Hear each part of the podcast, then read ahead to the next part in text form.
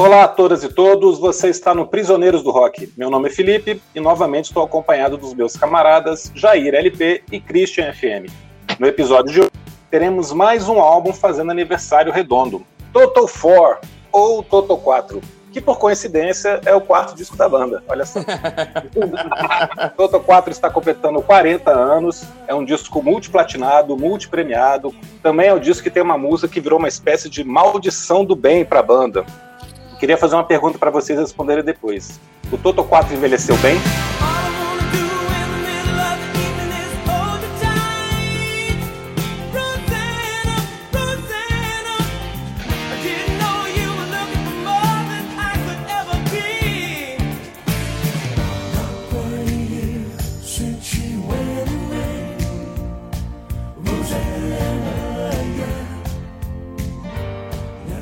Christian. Mas é para isso é para responder depois, né? É, responder depois. tá bom. Então fazer só para não te tirar do roteiro aí. Legal, fazer só uma contextualização da banda então, né, meus amigos, olá a todos, olá Jair, Felipe, um prazer estar aqui sempre. A banda foi formada em 1976 na cidade de Los Angeles, quando o baterista Jeff Porcaro, que já vinha tocando com o grupo Steely Dan, convidou o guitarrista Steve Lukather para formar então o grupo Toto, né? O primeiro disco só saiu em 78, né, já com, uma, com algumas características que iriam marcar toda a carreira da banda. Né? Então, assim, você tinha vocais extremamente afinados e, e bem executados, né, especialmente o guitarrista Steve Lukather, é, o tecladista David Page e o grande vocalista da voz mais fina da banda, né, de alturas impossíveis, o grande Bob Kimball. Né, eu vou falar um pouco dele depois, parece que ele não está muito bem de saúde, mas enfim. E já no, no, primeiro disco, eh, nós temos também esses elementos, né, eh, da fórmula da banda, né, que são apresentadas. Então, rock de arena, né, muito piano, muita guitarra, alguns timbres, né, que podem ter envelhecido, aí já começando a responder a pergunta do Felipe, né. E aí uma pitada de jazz aqui em algumas faixas, uma pitada de world music, né, muitas faixas com nomes de mulheres. Isso é muito interessante, né, cara? Um monte de pessoas aí que inspiraram os caras, provavelmente. É, é sempre assim, um bom par de hits, né? Em quase todos os discos você tem é, alguns hits que ficaram, né? Aqui no caso do primeiro disco, ah, nas coletâneas costuma ter a música George Porgy e a fantástica Hold the Line, que é um cartão de visitas assim, é, duradouro, né? 79, o segundo disco chama Hydra ou Hydra, tem uma capa estranha, geralmente é pior avaliado que o primeiro, mas ele tem a música 99, que costuma aparecer também nas coletâneas. Já em 81, o terceiro disco chamado Turn Back, com nova capa lamentável. E pela análise. É, a capa é lamentável, cara. E pela análise geral da crítica, pelas paradas da época, a banda não foi muito bem agora, assim. Talvez seja o pior disco da, dessa primeira fase. Né? O próprio Lukather, numa entrevista, afirma que, assim, no, no afã de soar como uma verdadeira banda de rock de arena, eles meio que ferraram com o som do álbum. E aqui eu traduzi ferraram de modo que ficasse uma palavra palatável. Ele não usa bem essa palavra, não.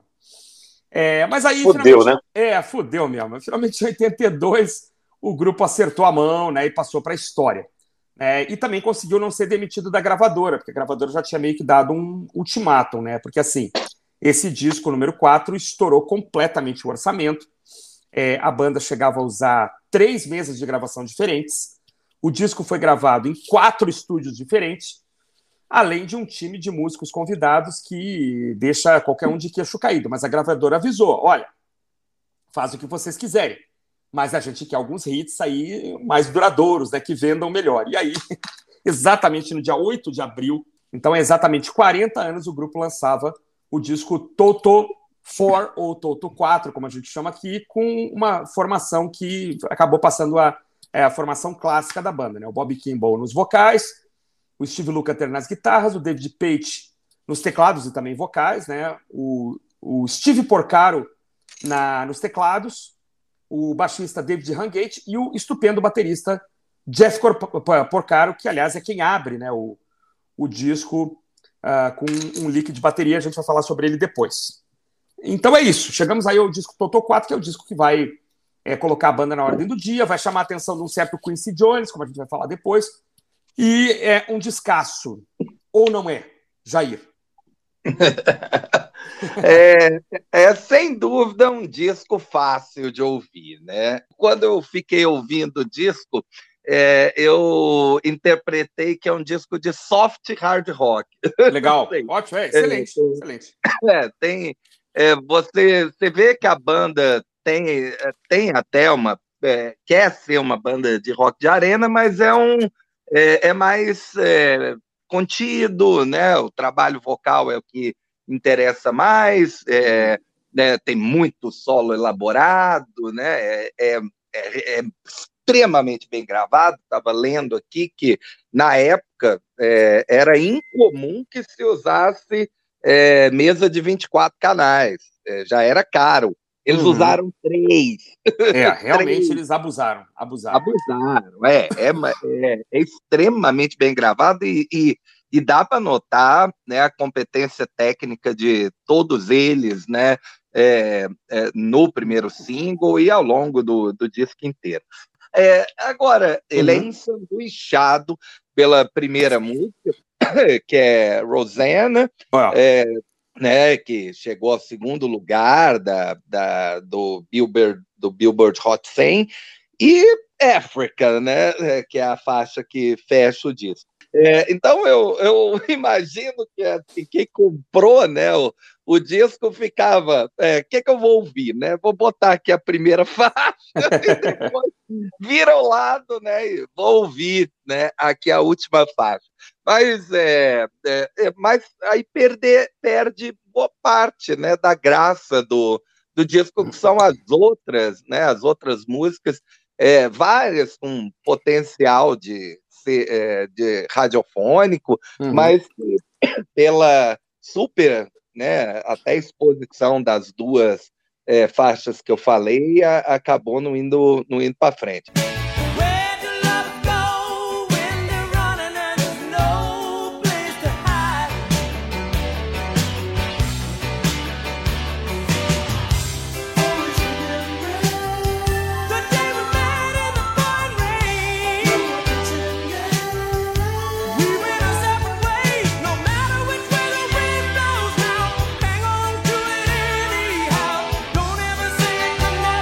É, a gente a gente gravou aí uns dias atrás, né? É, o amigo oculto né, do Christian, o Yes Going for the One, uhum. e enquanto né, ouvi, eu ouvi o Yes e o Toto no mesmo dia. que barato, é, experiência. E assim, enquanto o Yes foi, no mínimo, difícil, é, o Toto foi tipo um bálsamo, foi bom demais de ouvir, uma tranquilidade. O, o modelo do que é a canção pop mesmo, bem trabalhada, né? Eles hum. todos eram músicos de estúdio mesmo. Ah, as críticas né, aos discos, é, aos primeiros discos, inclusive, focavam muito nisso. É, uhum.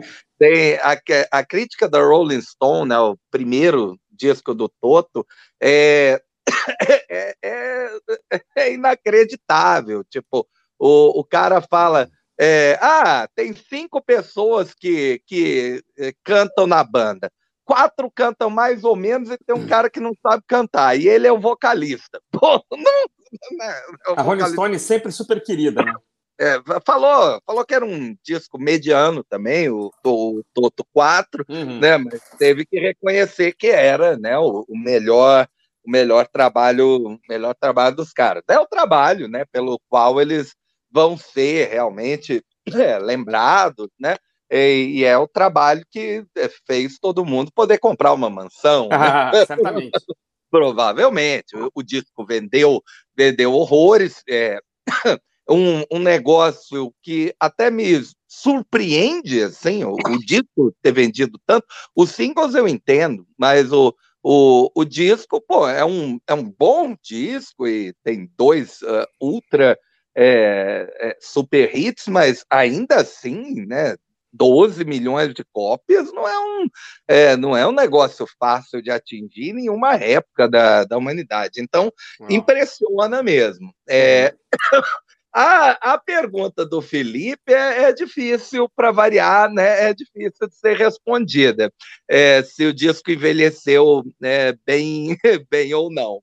É, porque a gente teria é, que dividir, nesse caso, é, o disco em duas partes, né? Os dois super hits e o resto do disco. Eu acho que os dois super hits envelheceram muito bem. O resto do disco é bom de ouvir, mas é, é derivativo, assim, é, do, do que acontecia é, na, na época, do, do Zeitgeist, assim, da, do soft rock, do AOR, né, da, da época. Muito radio friendly.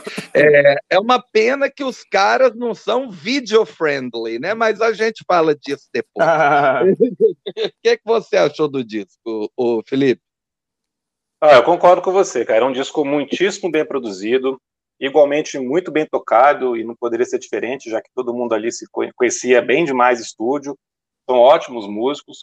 Os caras não iam tocar com Steely Dan, com Genesis, com Michael Jackson, se não fossem excelentes músicos. É verdade. Mas o, o, mas o rock não se faz só com qualidade técnica e virtuosismo nos instrumentos.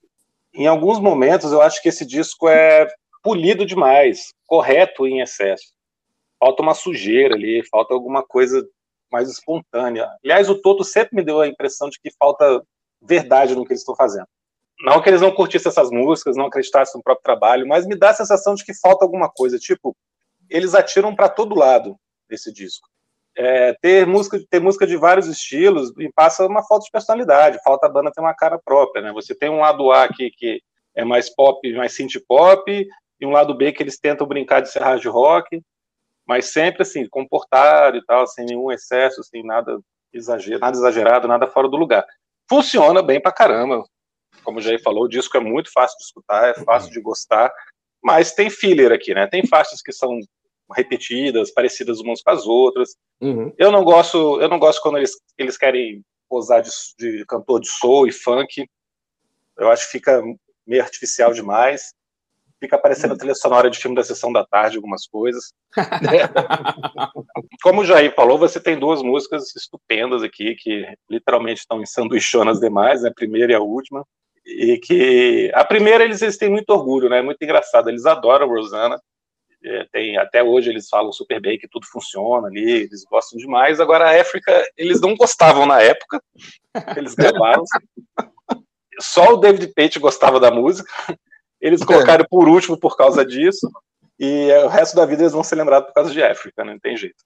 A gente tem que pesquisar depois se essa não é talvez a melhor última música de um disco de todos os tempos, né, cara? É raro é, a última música fazer sucesso, né? Não é tão comum, né? Ah, é, porque na época do vinil, a última, a última faixa do lado B era pensada para, às vezes, para ocupar espaço, ou para é. fazer uma coisa diferentona. Exato, é. Fazer é eles colocaram, eles colocaram com a ideia de ocupar espaço, né? Só que não deu certo. É, não deu certo mesmo, é, é verdade. Incrível, né? Rosana tem uma coisa curiosa, isso você, os nossos amigos, vocês também, também, não sei se já fizeram isso, mas pesquisarem no, no YouTube, é que assim, é, a abertura da música ser com bateria já é uma coisa não tão, não tão comum, né? Mas o Jeff Porcaro, ele, ele inventou aqui um, um, uma levada de bateria que ficou conhecida como Rosana Shuffle, né? É, é, o, o Rosana Shuffle é famoso, ele é decantado lá do, do shuffle do, do Bernard Purdy, que tocou também com o, com o Steely Dan, se não me engano, é da música Babylon Sisters, se não me engano.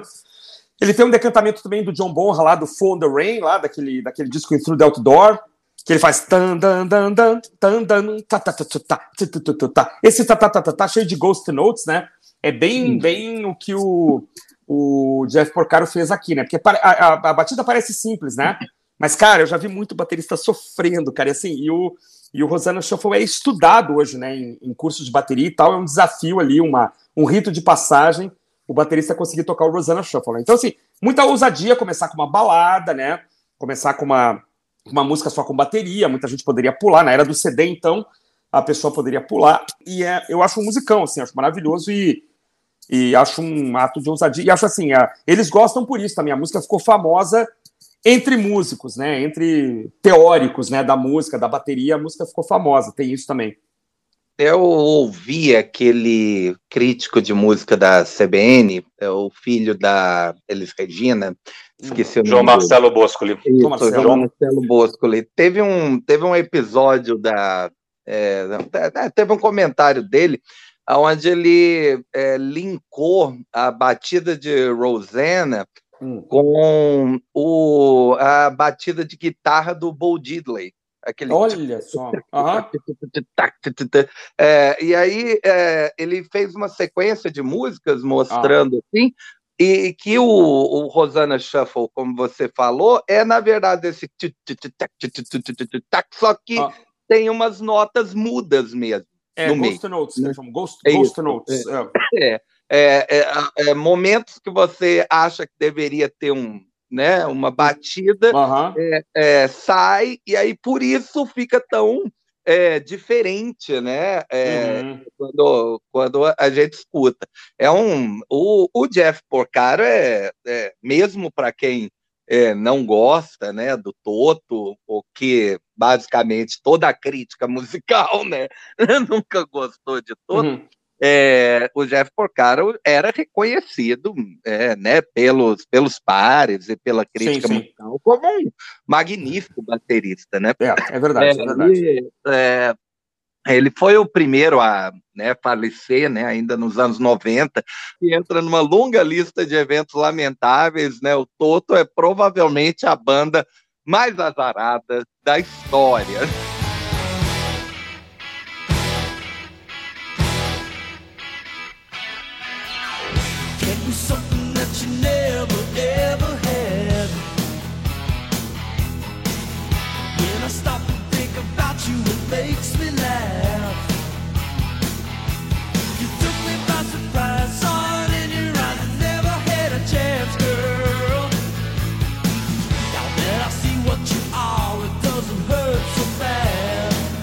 É, o, esse disco, por exemplo, fez um mega sucesso nos Estados Unidos, vendeu um absurdo, e o que, que os caras fizeram? Não fizeram turnê nos Estados Unidos.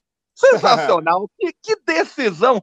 Que decisão de marketing assim brilhante! É, o que o acho que é o Page que eu vi numa entrevista lamenta muito, fala que foi uma, uma decisão muito errada da banda, é, porque é, acabou fazendo com que eles não virassem, por exemplo, o que o Journey virou, uhum. ou, ou, até o Foreigner, né?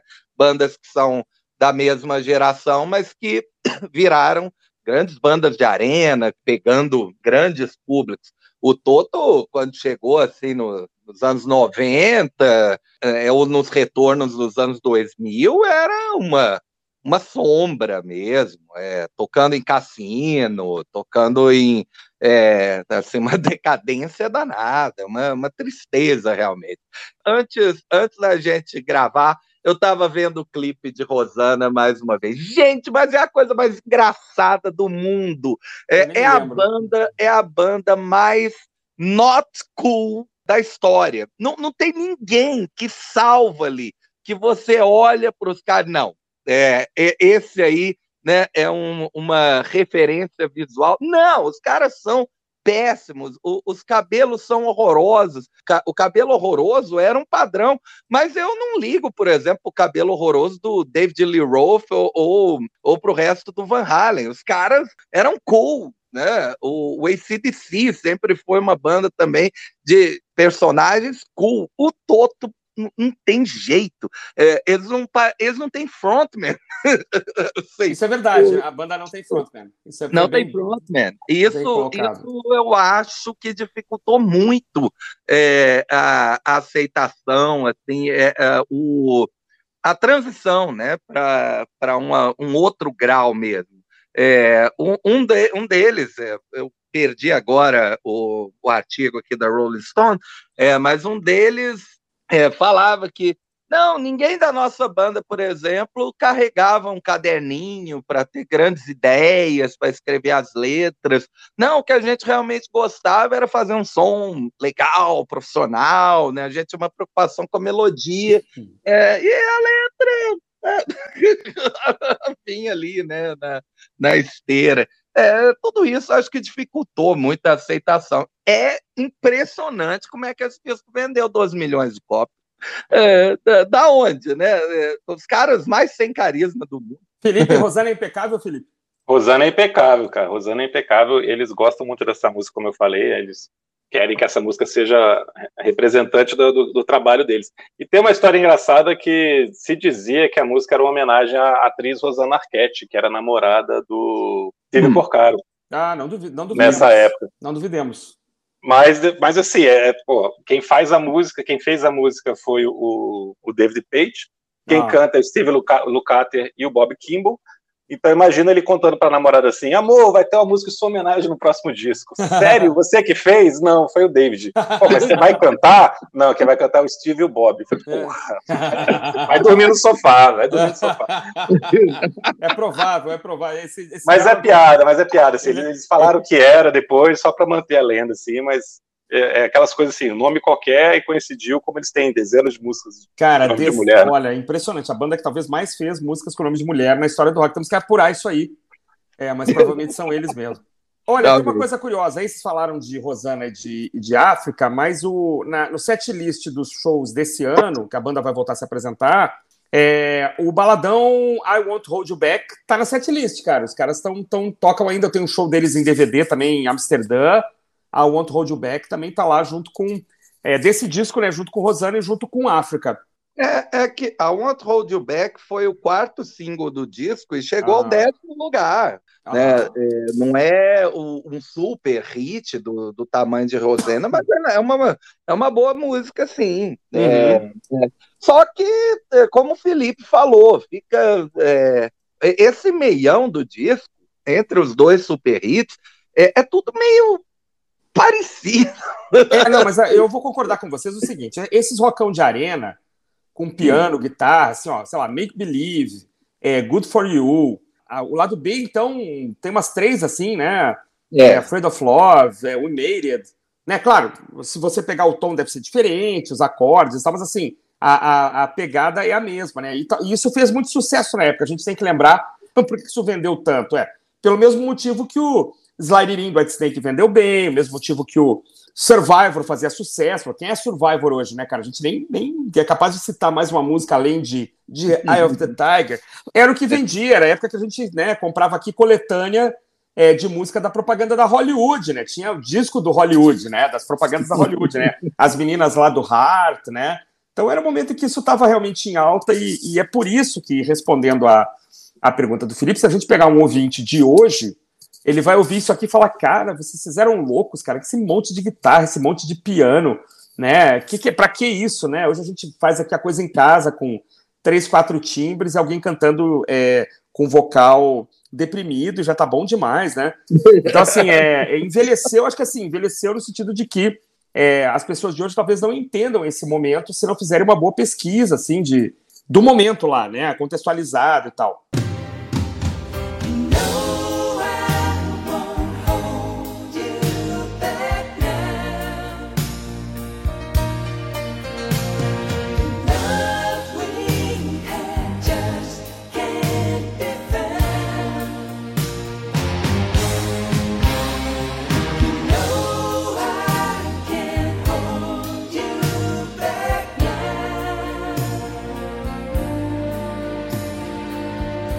É, e os, os, anos 80, esse, é, como, como um todo, são realmente é, são uma década muito pop mesmo, né? É. Aonde tudo era overproduced mesmo. É, então, exatamente. É, é, é, inteligível. Mas é, se a gente fizer aí uma vasculhar a consciência, a gente encontra vários álbuns com duas super músicas que não venderam tanto assim. O que, que aconteceu? Porque, gente, não pode ter sido os vídeos. Eu entendo que na época os vídeos eram ruins mesmo, é, o pessoal estava aprendendo né, aprendendo a fazer. Mas você é, tem coisas assim do Terry Hall e John Oates, mais ou menos da mesma época, que não, não são, sabe, ridículas. Só uma curiosidade, é, você falou de Eye of the Tiger, eu lembrei que ah. Rosanna chegou no segundo lugar, ficou por cinco semanas no segundo lugar, e a música que estava na frente dela, é, no meio desse período, era justamente Eye of the Tiger. Ah, não sabia, cara, que maravilha. Não sabia nem que era contemporâneo. É, ela ficou atrás de Don't You Want Me uma época e de Eye of the Tiger depois. Don't You Want Me Don't do Human League. League. É, mas assim, eu gosto mais do lado A desse disco. eu acho que funciona melhor, assim, essas músicas que tem aqui. Eu gosto dessa sequência Make Believe, A One Hold You Back, uhum. Good For You, é, são bem legais. Agora, do lado B, é, quando eles entram nessa coisa de parecer mais hard rock, a Afraid of Love, que é a primeira do lado B, funciona, é muito uhum. boa, mas as duas seguintes, como você falou, são, são derivativas, né? Variações, é. Mexeram um pouquinho ali, fizeram outra letra e, e colocaram aqui no disco. Aí, como eu, disse, eu, como eu disse, eu não gosto de Waiting for Love e It's a Feeling também, que essas são as duas mais funkeadas, assim, funk de branco, soul de branco, são os momentos baixos dos discos, as duas músicas mais fraquinhas mesmo. Ah, só falar o que, que eu acho aqui, assim, então, as músicas que me chamam a atenção, bem rapidinho, assim, eu gosto muito de It's a Feeling, porque ela me lembra, que fechou lá do ela me lembra Steely Dan. Steely Dan é uma banda que eu adoro, e aí, assim, o, o Toto nunca escondeu a influência, né, do Steely Dan, o Porcaro chegou a tocar bateria no Steely Dan, e quando eles gravaram um disco de covers, eu não vou saber o ano aqui agora, que é o Through the Looking Glass, eles gravam Bodhisattva, que é uma faixa é, exemplar, assim, do Steely Dan, dificílima de tocar, assim, é para os caras mostrar que são bons mesmo.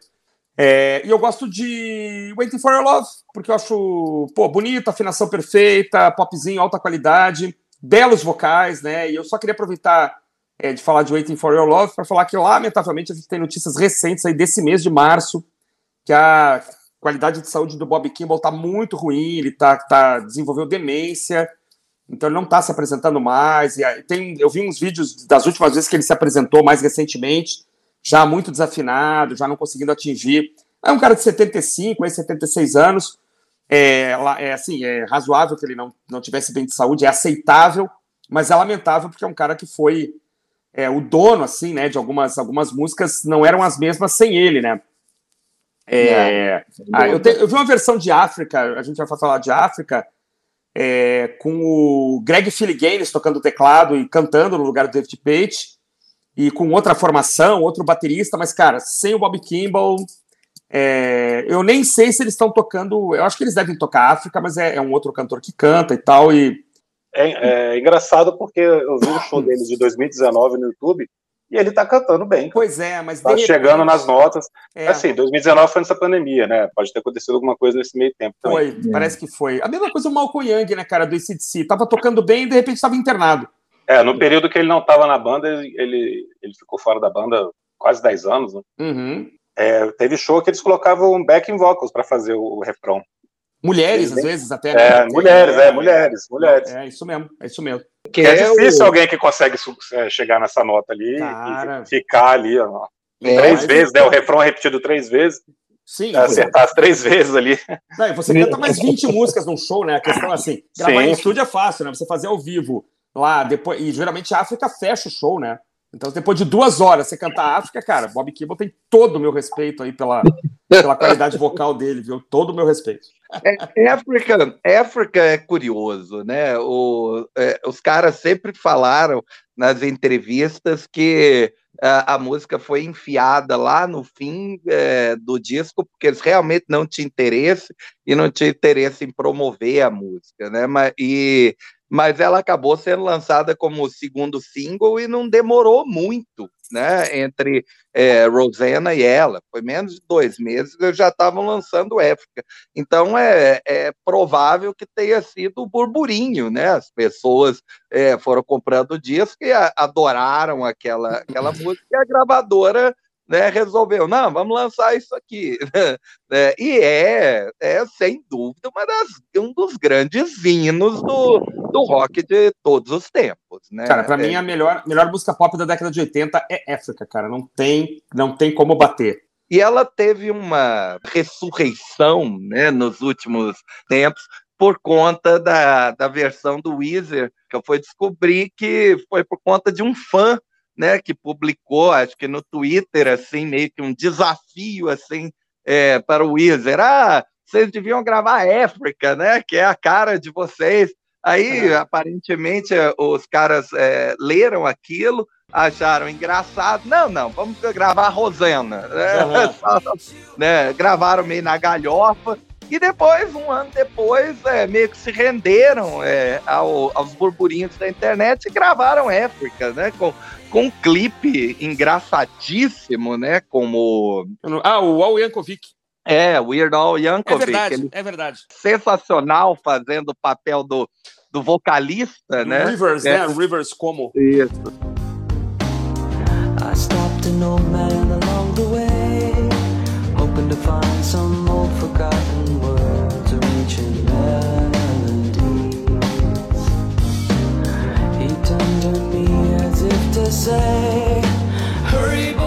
É, o Page fala que o grande medo da banda é, é, era que a música é, fosse extremamente mal recebida, Uhum. porque é, é, nós somos seis brancos de, de Los Angeles.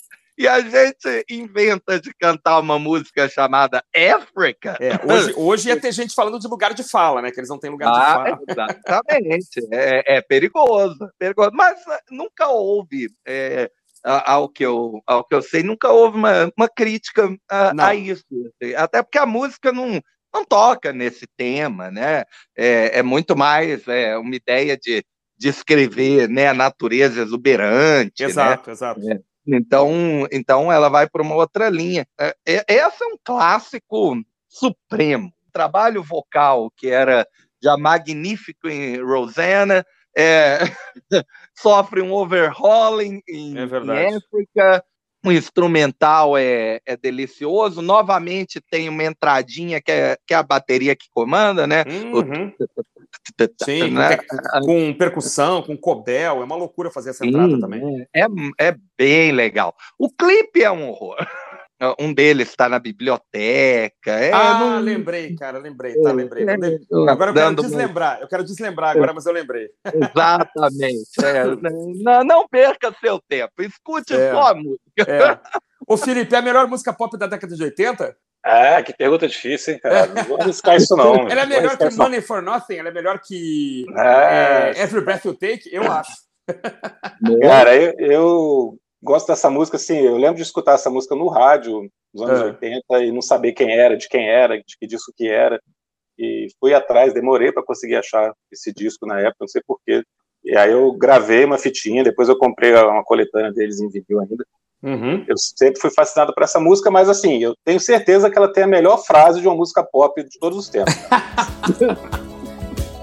The wild dogs cry out they grow restless, longing for some solitary company. I know that I must do what's right, sure as Kilimanjaro rises like Olympus above the Serengeti. I seek to cure what's deep inside, frightened of this thing that I've become. É certo como Kilimanjaro se eleva como o Olimpo sobre o Serengeti. Porra, Cara, isso é cara, muito bonito, quem que escreve um negócio Eu desse? tenho a impressão que isso aí é um dodecafônico alexandrino, sabe? Deve ser um negócio assim, né? Se você botar para um poeta avaliar. E o jeito de cantar, né, esse, esse É. trecho, é, é bem divertido, porque o, o o- eles precisam encaixar essas é, palavras como Kilimanjaro, Serengeti, né? É, like Olympus é uma palavra só, né? Like Olympus é, uma coisa só, né? Não, Agora, é, E eu não sei, É gente, mais- desculpa, só uma coisa, gente, desculpa, vocês ouvirem bem alto, cara, ouçam com atenção, é o único trecho que eu saiba, né? Quando entra o Serengeti, além da voz deles, tem um, tem um vocal grave ao fundo, cara, Serengeti. Tem um negócio assim, tem um, tem um tenor aí que eu não sei quem é. Ouçam com atenção, fica lá embaixo, assim. Mas sabe, porque ele, quando eles cantam a primeira parte, não tem isso, né? Mas quando chega nessa parte de Serengeti, parece que tem. Eu não sei se é um coral, se são eles, mas tem um. Eles cantam Serengeti, mas tem um Serengeti. Tem um, tem um negócio no fundo muito engraçado, cara. Esse verso é engraçado porque como, realmente ele dá uma acelerada, né? Que ele canta Sure as Kilimanjaro rises like Olympus above the Serengeti. Isso é aquela gravação que teve 30 takes, né, cara? Que o cara, o, o cara da mesa não deu ainda o, o né? O David Page, né? Vai de novo, não deu. Né? Aí, o cara, se tivesse como mexer no próprio, na própria mesa. Mas é legal que isso é orgânico, né, cara? Ó, não, né, tem que caber aqui na, na métrica e os caras dão um jeito. Os caras são bons pra caramba, né? É. Mas assim, eles rimam Serengeti com Company, né, cara? Então, assim, É. essa coisa, apesar da frase ser maravilhosa, a rima é muito pobre, né? Porque É, é Company com Serengeti. Ah, deixa eu só falar uma coisa rapidinho, então, Fala aqui aí. do, do África Esquecido, que o Jair falou que é o, foi o single seu logo depois, mas ele só sai nos Estados Unidos no final de 82, tanto que ele foi esquecido Ah, na é? premiação. Ele foi esquecido na premiação do Grammy. Esse Ah, disco ganhou, esse disco ganhou seis prêmios do Grammy. É, ganhou produtor, é, gravação, Rosana ganhou melhor música, arranjo vocal para Rosana e arranjo instrumental para Rosana. Olha e, só. ao- e ganhou disco do ano também. Olha aí, olha aí. Então, assim, são prêmios técnicos, na verdade, né? Produtor, Sim. arranjo, né? Gravação do ano também é um prêmio mais pelo, pela técnica de gravação do que a música em si. Então, reconhecendo realmente como é que esse disco foi bem produzido, bem gravado.